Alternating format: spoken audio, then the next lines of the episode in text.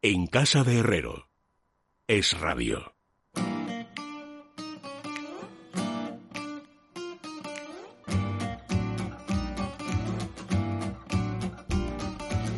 Bueno, faltan amigos 14 minutos para que sean las 10 y las 9 en la Comunidad Canaria. Don Luis Alberto de Cuenca, bienvenido, buenas noches. Muy buenas noches, don Luis. Tengo una noticia para ti.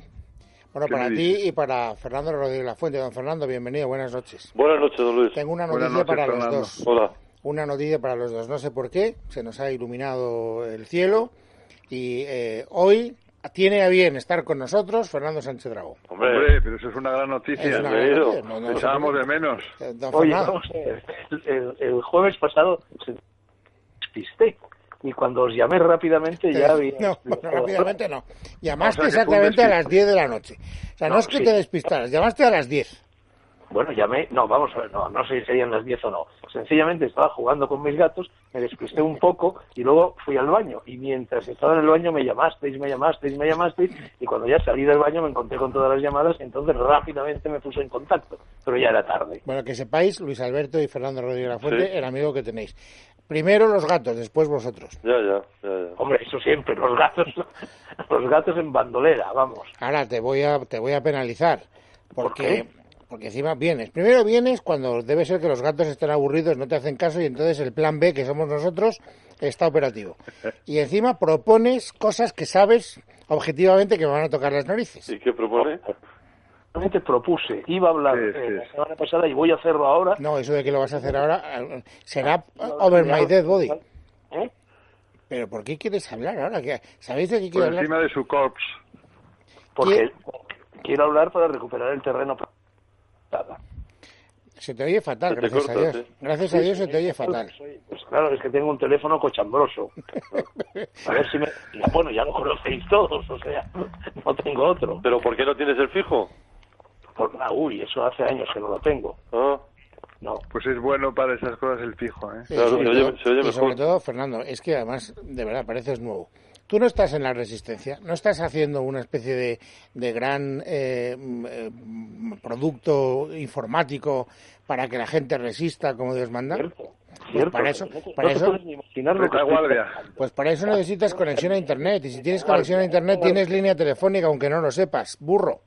¿Cómo? No, hombre, pero eh, eh, no lo hago por línea telefónica, lo hago todo con, por Skype, eh, con mi Pero, única pero ¿cómo te conectas? Estamos Pero- levantando esta revista, ver, una revista casi, casi de lomo grueso, por así decir. Para que Y- tengas Skype, para que el Skype funcione, lleva ya- no, en el, el cuarto no lo sé porque salió ayer. El tercero tuvo ya 65.000 lectores. ¿y cómo Muy- crees que llegan bien. los lectores a acceder a ese producto? Pues a través de, eh, bueno, www, que en realidad sobra, y luego laretaguardia.com. Que no, que no estoy haciendo propaganda de la retaguardia, que te estoy diciendo que para que tú puedas conectarte con el exterior necesitas una conexión a Internet. Necesitas tener Sí, en tu casa Internet. Y si tienes Internet, tienes teléfono. Tengo mi portátil, pero mi teléfono no conecta con internet. Mira que eres es- burro.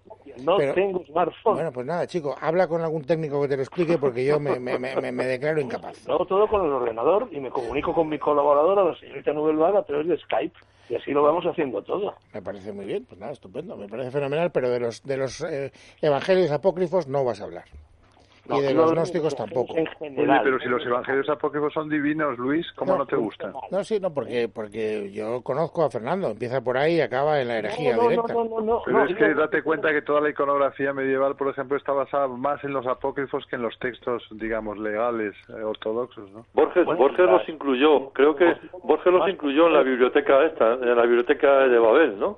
Pues no, parece. no, No, no, no, no los incluyo. En la biblioteca de Babel los 33 volúmenes no están. No, no, no, no, hizo, no, hombre, no, no, en dos pequeños la negra, volúmenes la negra, la que sacó. Hispamérica, me parece que era Sí. la editorial. Sí. Bueno, vamos a Quizás ver. sí. ¿Me dejáis que informe un poco a don Luis Herrero? A ver, ¿Cómo no? que presume, informa, que pero, presume de ser pero católico, que- pero luego anda bastante despistadillo. Mira, el corpus evangélico eh, se divide en tres grandes afluentes. Uno son los evangelios canónicos, de los cuales forman parte los tres sinópticos, que son los de Mateo, Marcos y Lucas, y el de, y el de Juan, que no es sinóptico. Sinóptico significa los tres evangelios que se pueden leer en columnas verticales, bueno, porque cuentan más o menos los mismos acontecimientos.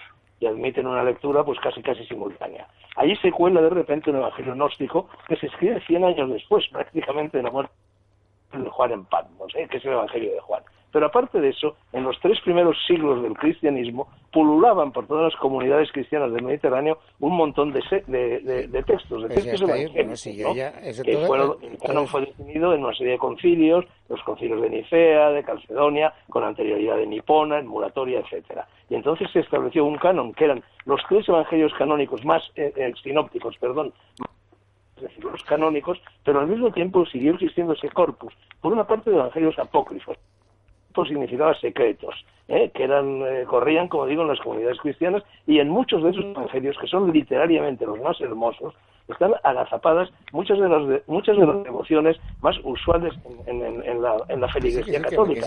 los reyes magos, los pastores de Belén, todas estas cosas. Y luego llegaron los evangelios gnósticos, que se cuecen en el caldo de cultivo de Alejandría, donde la filosofía pagana se mezcla con la cristiana y surgen esos textos. Pero eso, todo eso, ¿por qué me lo cuentas? Y eso ya lo sabemos todos. No sé por qué te empeñas en contarnos algo que ya sabemos. No, ah, sí, ¿tú sabías todo esto? Hombre, claro que lo sabía, pero ¿tú qué te crees? Pues muy bien, empieza por decirme qué evangelios gnósticos conoces. Solo te pido tres, a ver, tres. Porque muchos de estos evangelios, y eso vale tanto para los apócrifos como para los gnósticos, están atribuidos a apóstoles. A ver, dime tres evangelios gnósticos. Pero, y, y, para qué te... Y eso que te... A mí que más... ¿Sabes tanto?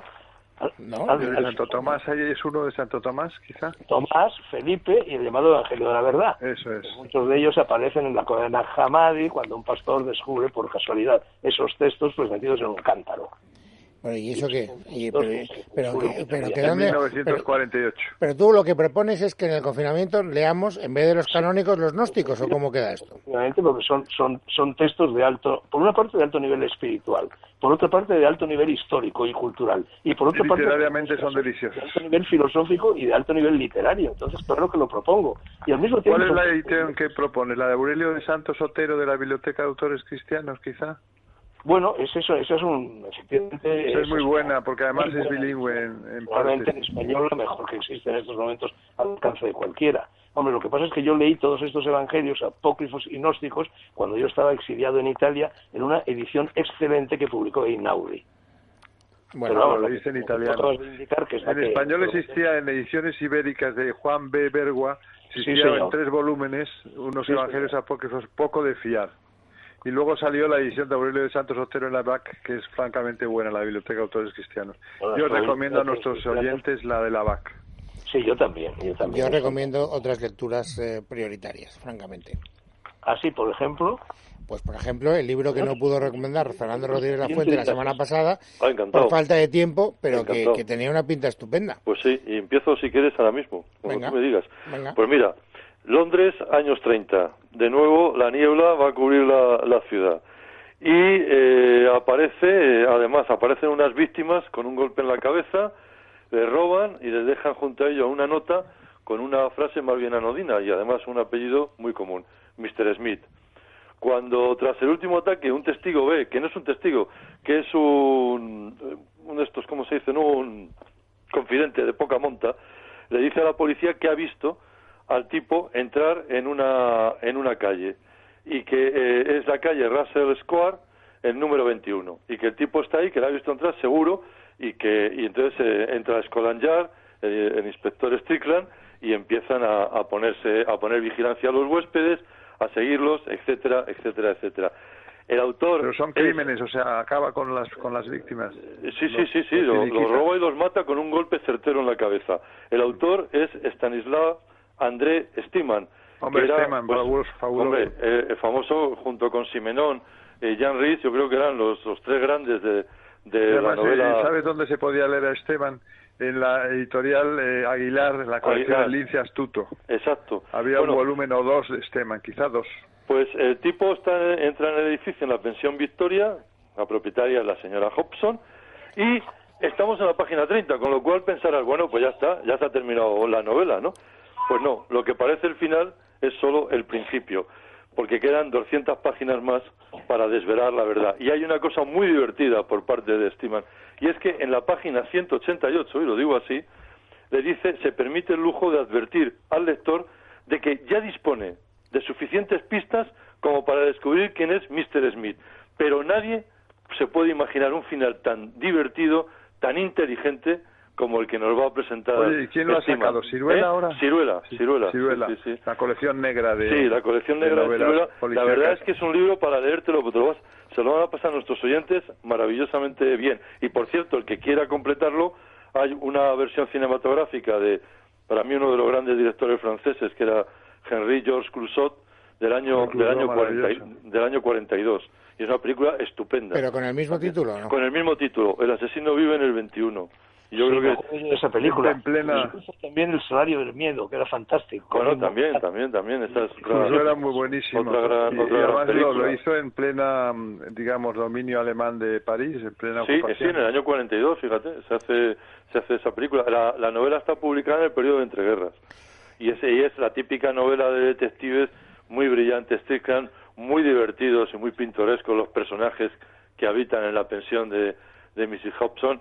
Bueno, y la verdad, lo, lo quería recomendar efusivamente porque, oye, chicos, después de todo lo que está cayendo, pues tienes un rato para poderte trasladar a Londres con la niebla y meterte en la pensión Victoria. ¿Sabes que es la que la, novela policíaca de Entre Guerras es la mejor novela policíaca que se ha escrito nunca. Totalmente de acuerdo. ¿De dónde la novela Problema, no ya la novela negra que ya que empezaba a echar a andar. ¿De dónde sale la novela Problema? La novela de detective es la lo mejor es el año 20 y 30. Exacto. Bueno, no sé si habéis reparado en que en realidad yo al aconsejar los evangelios tenía aconsejado una especie de novela negra, porque los evangelios cuentan la historia de un crimen.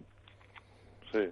Eh, bueno, sí, pero eh, en fin. Oye, sí, sí. Y, y, además resuelven el crimen. Es que se te oye fatal, Fernando. No es que te quiera boicotear, de verdad. Es que tiene, o cambias de teléfono o es una tortura cuaresmal. No hay manera de que se te escuche una frase completa. Bueno. ¿Sabéis lo que Clodoveo, el rey Franco, le dijo a la gente cuando se convirtió al catolicismo y le contaron lo que había pasado en el Gólgota? Dijo, eso no hubiera ocurrido nunca si yo hubiera estado allí con mis francos. Oye, es un eh, detalle muy bonito de Clodoveo. Sí, pero claro, eh, a todo lo pasado mm, eh, es fácil decirlo. Una, una tontería que siempre se me ocurre, ¿por qué se asocia eh, Londres a la niebla si en Londres no hay niebla? Pues por la pintura, Luis. Por, por los dibujos. Luis Alberto se acordará quién era este dibujante, Weasley, me parece, ¿no? Que, que creó la imagen de Londres con, con, con la niebla. ¿Cómo se escribe? No, no, me suena. W, H, I, S, T, L-E-Y. Ah, Whistler. Sí, Whistler, el retratista también. Y es ese tipo, tipo que crea la imagen de Londres siempre envuelta entre, entre niebla. Yo creo que, Whistler era americano, ¿no? Sí, sí, sí. sí. Me parece que, era americano Whistler. Y, es el que tiene la famosa dama de blanco, me parece. un, y crea, y crea un tópico, un estereotipo, que es ese Londres con, con la niebla, que después, lógicamente, hombre, esto da mucho juego en la literatura y en el cine, claro. Muchísimo. Acordaos cuando éramos pequeños, no sé si tú, Fernando, te acuerdas, Fernando Sánchez algo quizás seguro más, que eran, porque era, digamos, mayor, eh, unas películas que eran Scotland Yard, que eran de distintos episodios, sí, señor. que ponían en el cine y entonces siempre había un smog tremendo, ¿verdad? En, en Londres. ¿Por qué, dices smog? ¿Por qué? ese anglicismo? ¿Por qué? ¿Por qué dices smog y no niebla? porque yo creo que está más nublado todavía si dices smog que si dices niebla todavía más. Podrías decir mist también, que mist es bruma en inglés. Oye, Luis Alberto, tú tienes una historia de piratas que proponer hoy, ¿no?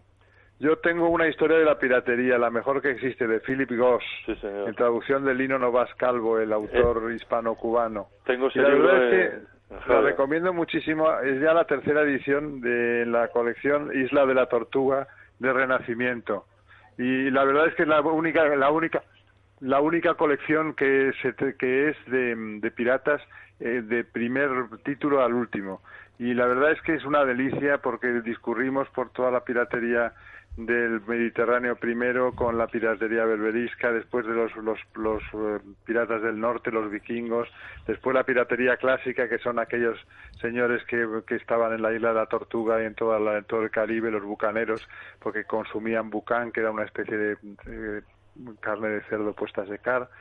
Los piratas norteamericanos como Barba Negra en el principio del siglo XVIII, el siglo XIX también los piratas de Oriente, todo eso está en, un libro gordo. Seguro que, seguro que no está el llamado último pirata del Mediterráneo. Ya sabes quién era, porque hubo un libro que se llamaba así, el último pirata del Mediterráneo. Los piratas tienen una imagen eh, bastante falsa de lo que eran, ¿eh?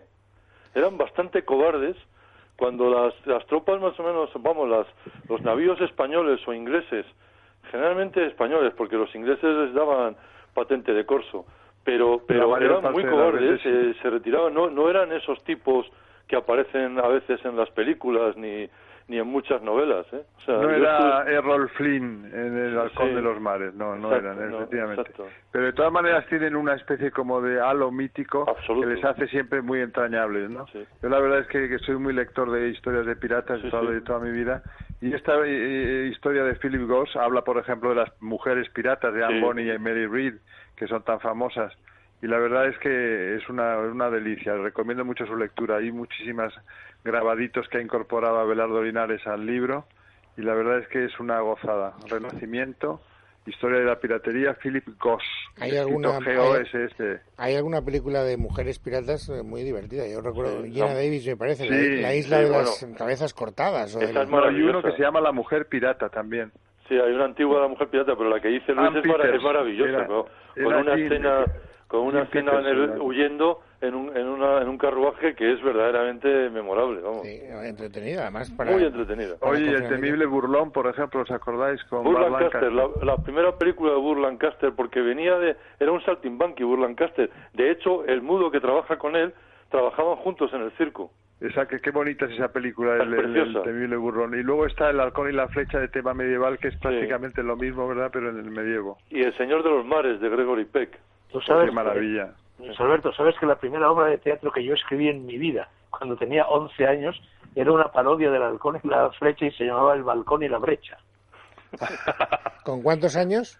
Pues 11, 10, 11. Oye, ¿y solo conservas el original? ¿Y la ¿Eh? Sí, sí, sí, sí. Sí, porque venían todos los vecinos, pagaban cinco pesetas y encima les vendíamos patatas fritas y caramelos. Oye, pero, pero ¿conservas el original? Sí, sí, lo tengo, lo tengo. Genial, pues eso hay que, hay que reproducirlo facsimilarmente. ¿Lo tienes a máquina o a mano? No, no, a mano, a mano, a mano. Qué bueno. Era malísimo, por supuesto. Pero no, ya, el título, el título ya, ya te... Pero es muy divertido, te fascinaría la película y quisiste emularla. Sí, sí, así fue, así fue. Oye, lo de la brecha es muy español. Bueno, eso era, claro, en, vez de, en vez de una flecha te tiran una piedra y te hacen una brecha, sí. Una brecha en la cabeza. Bueno, señores, ha sido un placer saber que estáis bien, eh, saber que... Igualmente, que, sigamos mucho tiempo compartimos... y que no se le olvide con los gatos de entrar el, el siguiente jueves. Somos el plan B. No, se le olvidará. bueno, don... Buenas noches y leed los evangelios. Eh, pero los canónicos, a poder ser, hacedme caso. los gnósticos. Yo creo que los dos, los dos.